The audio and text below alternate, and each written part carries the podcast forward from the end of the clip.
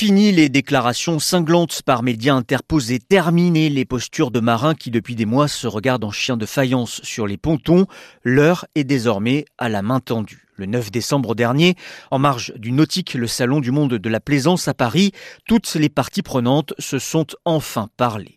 Le nœud du problème reste toujours l'architecture novatrice du trimaran de François Gabard. Mis à l'eau à l'été 2021, ce bateau n'a pas de cockpit sur le pont et pour les autres skippers de la classe, c'est une entorse grave aux règles élémentaires de sécurité, sans compter que ça lui donne un avantage en termes de poids et donc de vitesse.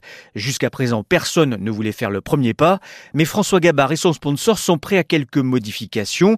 Chaque partie nous l'a confirmé. Oui, il faut sortir par le haut de cette crise qui a terni l'image de ce milieu et sans trop tarder dans la perspective du tour de la planète en solitaire début 2024. Inconcevable à imaginer sans Gabard, qui détient toujours le record du monde en 42 jours.